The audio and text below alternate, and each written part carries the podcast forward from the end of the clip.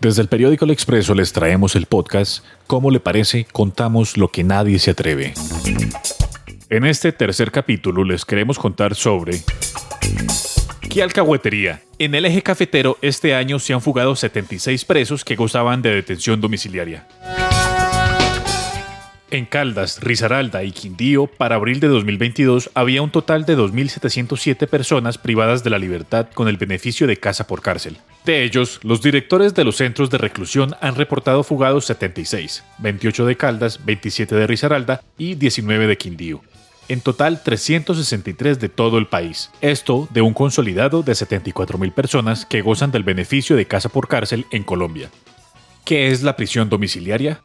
La prisión domiciliaria, casa por cárcel, o también llamado, abro comillas, arresto domiciliario, cierro comillas, es una pena que se considera como accesoria o principal y no es más que la privación de la libertad y comunicación de un condenado en su propio domicilio.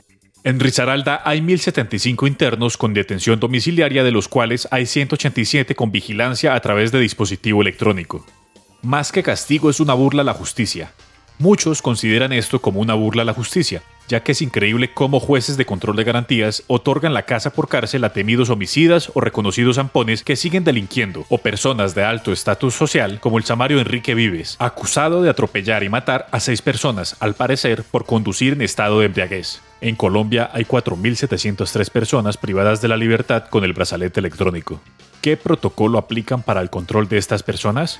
El juez o tribunal que conoce del asunto, con apoyo del Instituto Nacional Penitenciario y Carcelario, INPEC, encargado de controlar y verificar la medida de detención o prisión domiciliaria a través de un sistema de visitas aleatorias a la residencia del penado para verificar el cumplimiento de la pena, de lo cual informará al despacho judicial respectivo. Asimismo, el INPEC cuenta con un programa de visitas aleatorias de control a los internos en domiciliaria y con vigilancia electrónica. Se programa la visita, se toma la impresión dactilar del índice derecho, verifica apellidos, nombres, fotografía, número de identificación, información de la cual el servidor dejará el registro en el libro minuta de servicio.